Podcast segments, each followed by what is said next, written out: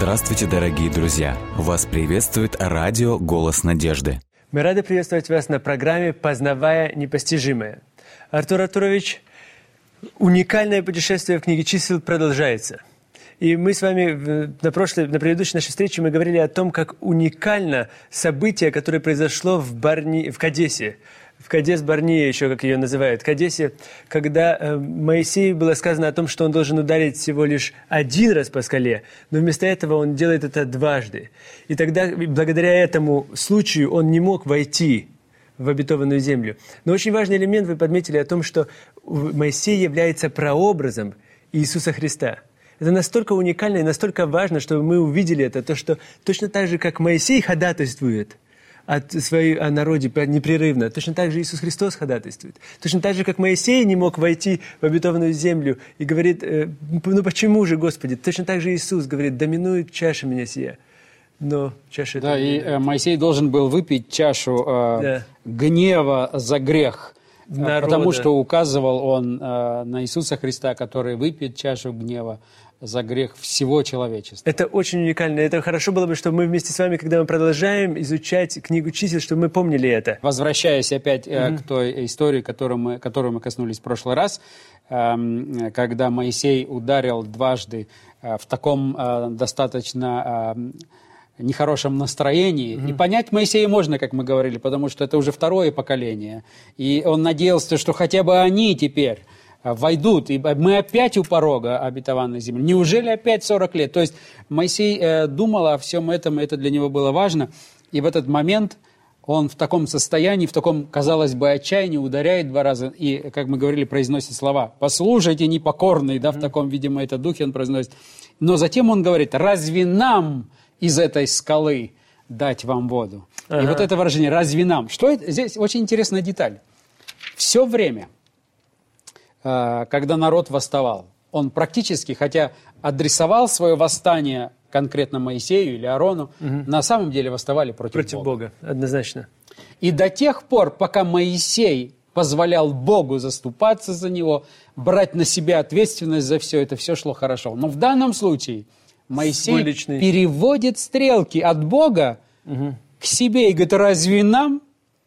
Угу. То есть получается совершенно теперь другой контекст – и он ставит э, себя, и теперь получается, что оказывается, все обвинения-то имели смысл. То есть Моисей здесь допустил э, достаточно серьезную mm-hmm. ошибку. До тех пор, пока он это на себя не брал, не оправдывался, ничего, он позволял Богу. И он э, переводил все это на Бога, и Бог вел. А теперь он вдруг переводит на себя, вот в этом порыве гнева. А вот в этом э, тоже его порыве, может быть, некоторого нетерпения, хотя наикратчайшего человека – это говорит нам о том, насколько важна не просто истина сама по себе или правда сама по себе, но насколько важна трансформирующая правда. Угу. Если истина или правда или учение, которое я исповедую, не изменяет моего сердца, то ценность этой истины практически нулевая. Очень важный момент. Если истина не изменяет моей личной жизни, то ценность ее нулевая. Совершенно верно. Если я э, соблюдаю субботу, Угу. Я верен в десятине во многих библейских... Но это ничто, это меня не меняет. В чем смысл? Я не становлюсь христоподобным в своем характере. Угу. Я не стою, становлюсь более, а, а, более покладчивым, а, или, как сказать, таким характером любящим и так далее, то ценность такой истины, в общем-то, ничто. И вот поэтому дьявол старается – особенно там, где проповедуется истина, старается сделать все возможное, чтобы поставить подножки каждому, чтобы вывести из терпения каждого, чтобы всех перессорить, чтобы там было между эм, как можно меньше любви, потому что это перечеркивает силу истины. Очень важный момент.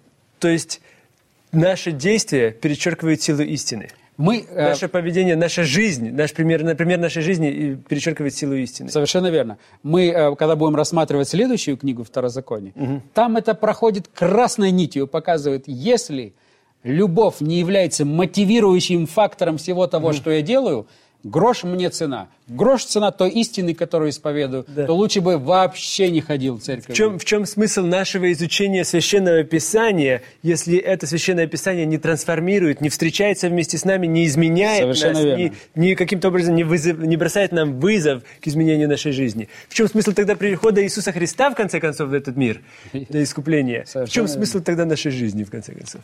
Это верно. Да. А, нам, конечно, я думаю, прежде чем мы завершим, хотя здесь, конечно же, книга чисел, она настолько богатая, мы могли бы еще долго ее изучать, угу. но э, нельзя а, не упомянуть такое выражение, как воспламенился гнев Господень, да? угу. потому что мы говорим о характере э, Божьем, и эта фраза все-таки встречается, и что она означает. Прежде всего, мне хотелось бы сказать, что мы не должны вкладывать в эти слова воспламенился, гнев Господень, не должны вкладывать в эти слова понятия, которые свойственны поведению человека. Угу. Потому что обычно мы трансформируем наше понимание, наше поведение на Бога. Да, и это, это, наверное, это будет абсолютно не точно, потому что даже когда Священное Писание описано, опять же, это попытка объяснить Божие действия или Божий э, характер на человеческом языке. А мы еще, более того, мы делаем еще один шаг вперед, и мы пытаемся это объяснить сейчас на языке 21 столетия, потому что мы же читаем это сквозь призму нашего понимания. То есть, э, когда мы видим человека, который воспламенится угу. гневом... Мы сразу ассоциацию проводим. Ага, вот так, наверное, и Бог тоже делает. Совершенно верно. И, э, но это неверно. Это не тот смысл, который вкладывается вот в эти библейские слова, которые передают это понятие.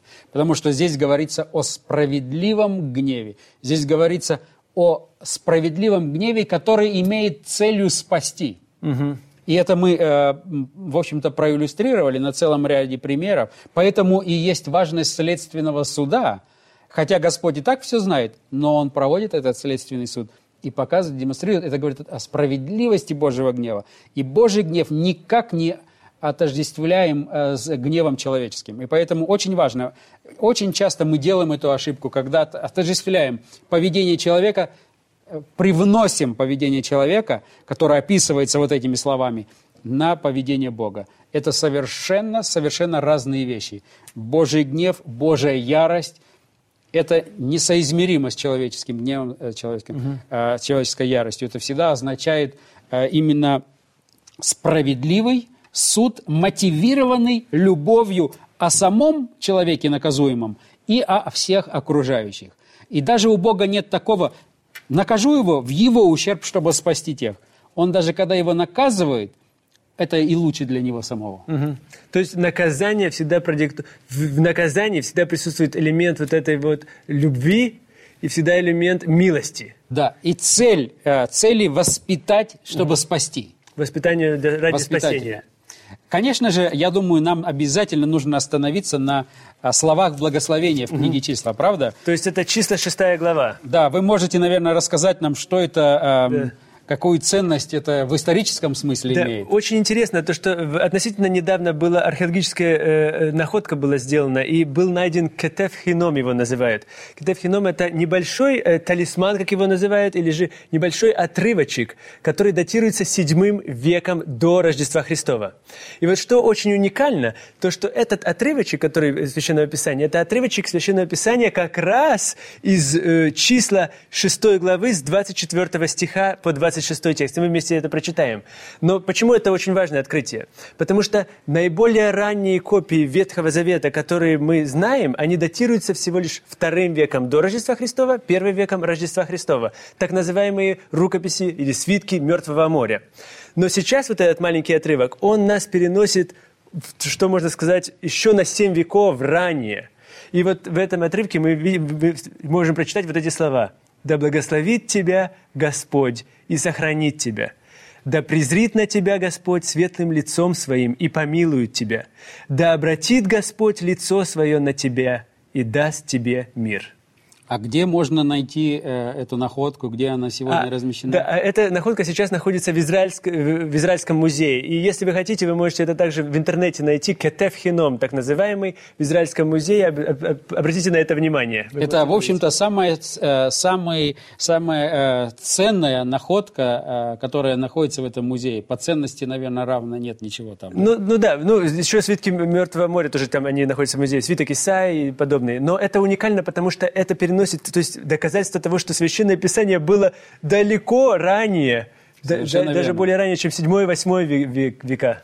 Ну вот, э, когда мы смотрим на эти слова благословения, mm-hmm. давайте их посмотрим с перспективы, что это нам говорит о Боге. Mm-hmm. То есть, каков Бог Библии, каков Бог книги числа. Когда говорят, э, здесь э, произносятся такие слова, «Да благословит тебя Господь». То есть, Господь какой?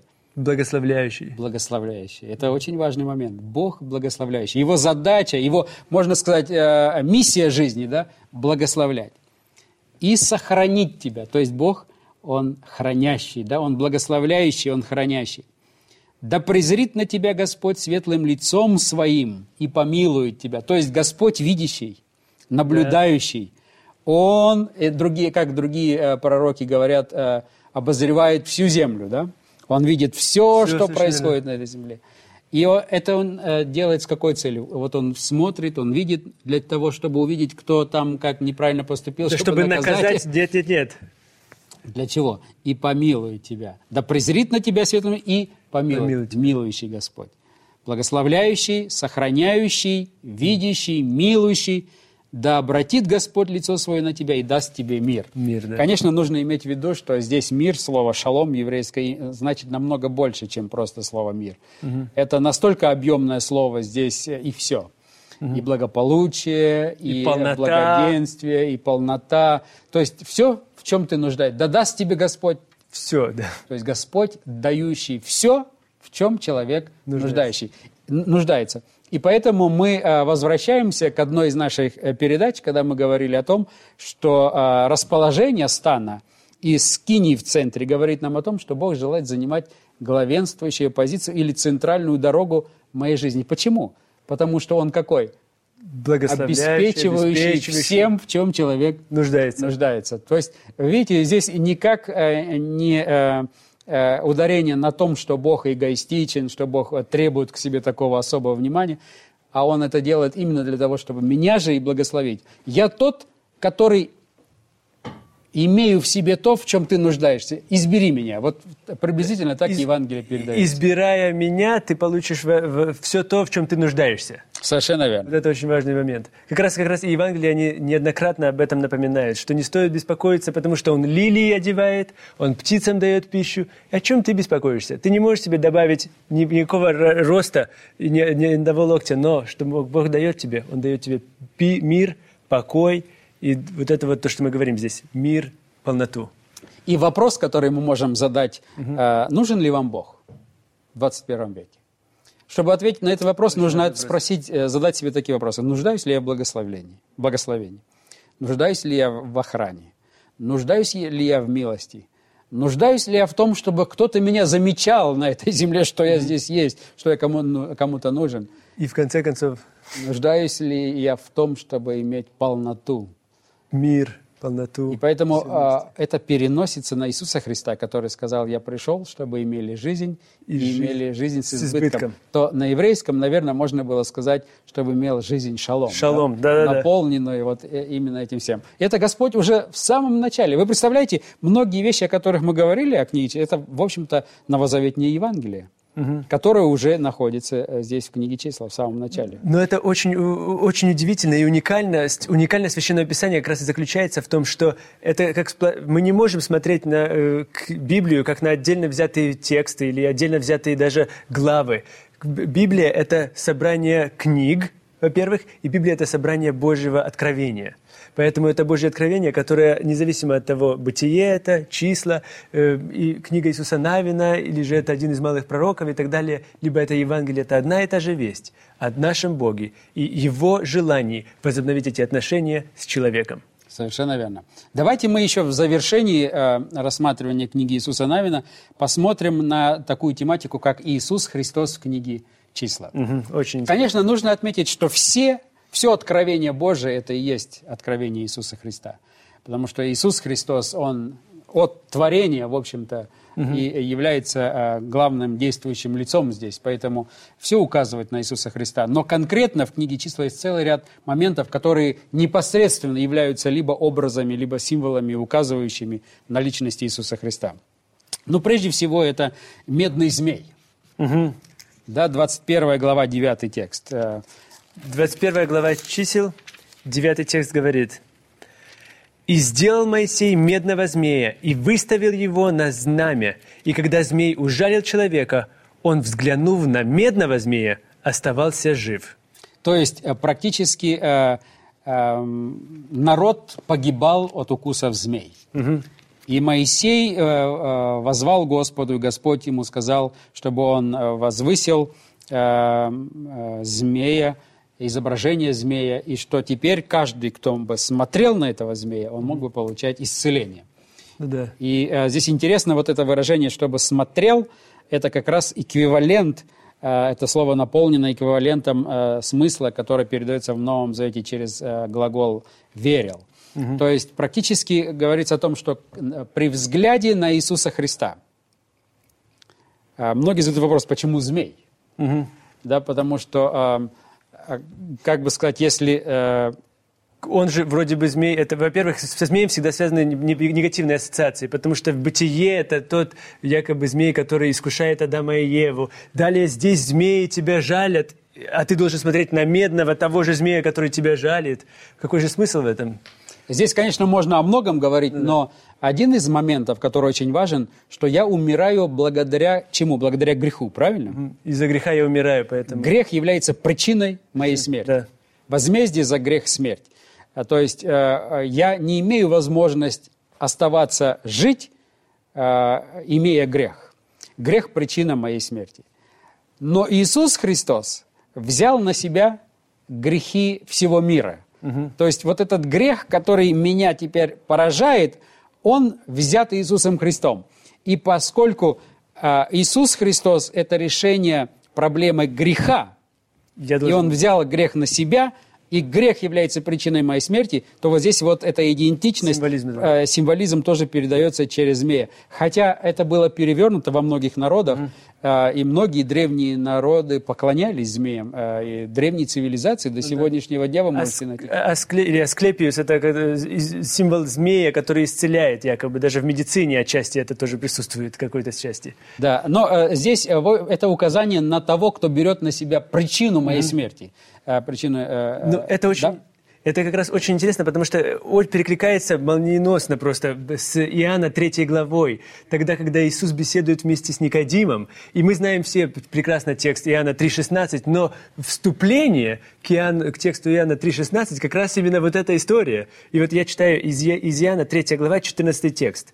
«И как Моисей вознес змею в пустыне, так должно вознесено быть Сыну Человеческому, дабы всякий верующий в Него не погиб, но имел жизнь вечную. И далее королевский текст, или так скажем, этот самый важный текст Евангелий. «Ибо так возлюбил Бог мир, что дал Сына Своего Единородного, дабы всякий верующий в Него не погиб, но имел жизнь вечную. Здесь интересно, э, как это хорошо написано, что всякие верующие не в змея, да, да, а да. в него имеется в виду Иисуса Христа. Совершенно. То есть здесь еще раз подчеркивается, что этот змей является лишь просто прообразом, да, указывающий угу. на Иисуса Христа. Это очень важный момент. А следующее, что в книге чисел указывает на Иисуса Христа, это 24 а, глава, 17 текст, где речь идет о звезде. Угу. И вы можете здесь тоже провести параллель с рождением. С рождением, Иисуса, совершенно верно, да? Итак, э, чисто 24 глава, 17 текст. «Вижу его, но ныне еще нет, зрю его, но не близко. Восходит звезда Иакова, и восстает жезл от Израиля, и разит князей Маава, и сокрушает всех сынов Сифовых». Это пророк Валам, когда пророчествует, да, он пророчествует вместо проклятия благословения, и здесь он высказывает практически э, пророчество, указывающее вперед на Иисуса Христа, на звезду.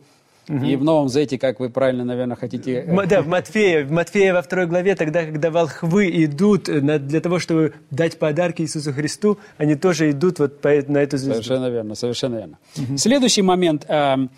Вода, о которой мы говорили, угу. является символом э, Иисуса Христа. Э, то есть э, здесь очень интересный момент, потому что Иисус Христос неоднократно говорил, «Я есть им вода живая, да, вода жизни. И пьющий эту воду не будет жаждать вовек, как Иисус Христос говорил самарянке. Угу. И в Ветхом Завете через всю пустыню, через 40 лет странствия по пустыне, вода была всегда дарована чудом. Это не естественные реки. В пустыне вы можете исколесить эти пустыни, которые угу. не проходили. Вы не найдете ни одну реку там. Ну, да. Источник воды был всегда чудо из скалы. Поэтому э, и скала является символом, указывающим на Иисуса Христа, и вода символом на Иисуса Христа указывающая. И поэтому каждый день, когда они шли, когда они пили эту воду, это должно было им указывать на живую воду, на Иисуса Христа. Который, на Иисуса Христа, того Иисуса Христа, который нас выводит из рабства египетского, или метафорически, можно бы сказать, в кавычках, египетского, и не в рабство духовное – а в духовную свободу. Совершенно верно. Это очень важный момент. Значит, мы сказали, что медный змей, угу. звезда, а, вода является символом, указывающим на Иисуса Христа, сама скала. Угу. дальше мы можем тоже э, сказать то же самое о манне. Мы уже говорили об этом, когда предыдущие книги рассматривали, поскольку уже в книге Исход говорится о манне. Но в данном случае практически 40 лет они едят. Мы не коснулись э, э, темы э, пищи, и э, тот ропот, который был, потому что они хотели мяса, они хотели, э, помните, котлам с, угу. с чесноком и луком и дынями, они просят да, да, да. И вместо этой манны. А, Господь им предлагает диету, которая была более, она была достаточна для их питания организма. Эта пища была достаточна для того, чтобы они могли правильно, умственно развиваться, мыслить и так далее. Но они хотели пищу, которая бы возбуждала особенно их э, страсти, э, э, и э, это было бы вообще опасно. Но они требовали, они жаловались, и Господь, посмотрите, что делает. Ну, раз так сильно хотите, я дам вам, накушайтесь до сыта. Помните mm-hmm. это случай? Но э, не мясо, а именно манна указывала да, на Иисуса да. Христа. И э, это именно важно, потому что тогда, когда, как раз в Евангелии от Иоанна, в 6 главе, тогда, когда Иисус насыщает пять тысяч, далее потом, это же тоже прообраз, как будто бы мана с небес спускается. Опять же, Моисей, мы видим неоднократно, что он является прообразом Иисуса Христа, и далее Иисус говорит, «Я есть хлеб жизни. Отцы ваши ели ману, в, в, в, когда они были, скитались по пустыне, но сейчас я есть хлеб жизни. Но они умерли, да? Они умерли, совершенно верно. Потому что они имели только прообраз. Угу. А очень вы имеете реальность, да? Да. А, то есть это, это здесь очень важный момент, э, это тоже. И, конечно же, э, нам необходимо завершить на том, о чем мы уже говорили, что сам Моисей является mm прообразом, указывающим на Иисуса Христа. И это очень и весьма важная деталь, как мы э, упомянули, потому что если не видеть в Моисее прообраза Иисуса Христа, то мы не поймем, почему Моисей не вошел в обетованную землю. Мы не поймем картину, правильный характер Бога. Нам покажется, что Бог суров, и Моисей даже более милостив. Но когда мы увидим, что Моисей является прообразом, указывающим на Иисуса Христа, тогда мы увидим, что оказывается, он как раз и показывает, открывает нам сердце Бога. А, а, Бог говорит о том, что вот чего требует справедливость. А Бог, Иисус Христос, Он ходатайствуя, указывая на свои заслуги, предлагает нам прощение и, в общем-то, возможность а, получить билет в вечную жизнь. Угу. Без этого было бы невозможно. Да, и он, он действительно, это очень уникально, потому что и, и как раз это, этот мотив, он пере, перекликается с Евангелиями самими, потому что сами Евангелия, они неоднократно повторяют то же самое, как будто Иисус повторяет в своей жизни, когда он идет в младенцы, точно так же, как Моисей, Моисея хотел убить фараон, точно так, Моисея и всех младенцев. Точно так же в данном случае Ирод пытается это сделать, потом он идет, Иисус выходит в Египет, точно так же, как Моисей был в Египте, он выходит из Египта, потом крещение, пустыне, 40 дней Иисус постится, здесь Моисей 40 лет в пустыне и так далее. Очень много этих моментов как раз еще раз, еще раз повторяется. Это еще удивительно указывает неоднократно о том, что Священное Писание, оно пропитано этим планом спасения. Но что очень интересно, э, когда вы смотрите в книге чисел, что происходит? Бога слушается абсолютно все, угу. кроме его избранницы, кроме его супруги или кроме его невесты, кроме его народа. Израильского народа. Посмотрите, что происходит. Э, природа его слушает. Угу.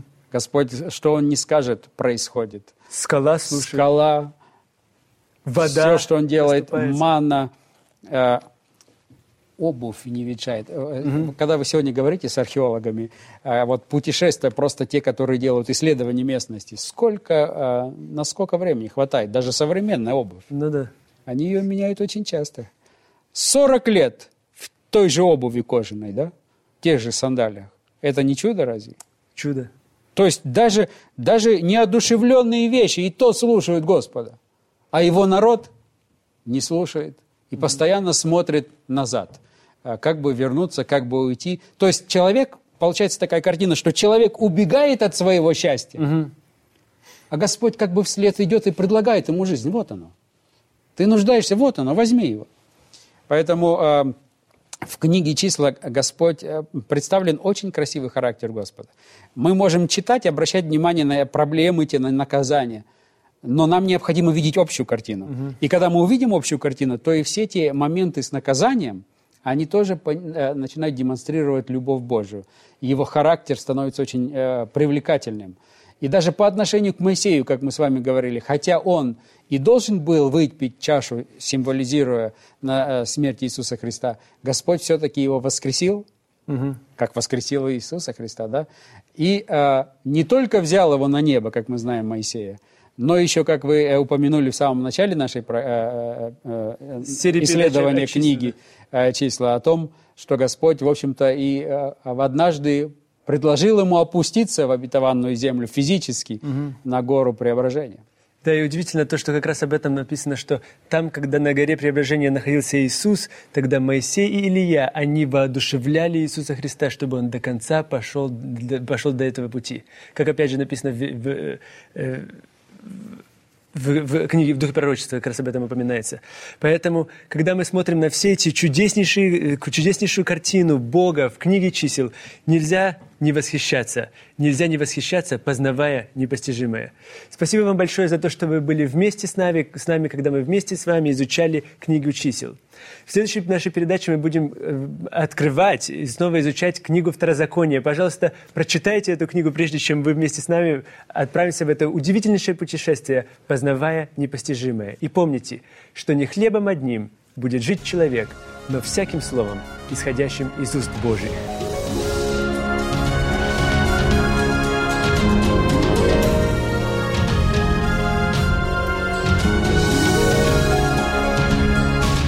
Дорогие друзья, вы можете оставить свои сообщения через WhatsApp и Viber по номеру плюс 7 915 688 7601 или позвонить нам на бесплатную линию, которая работает на территории Российской Федерации. Номер 8 800 100 ровно 1844.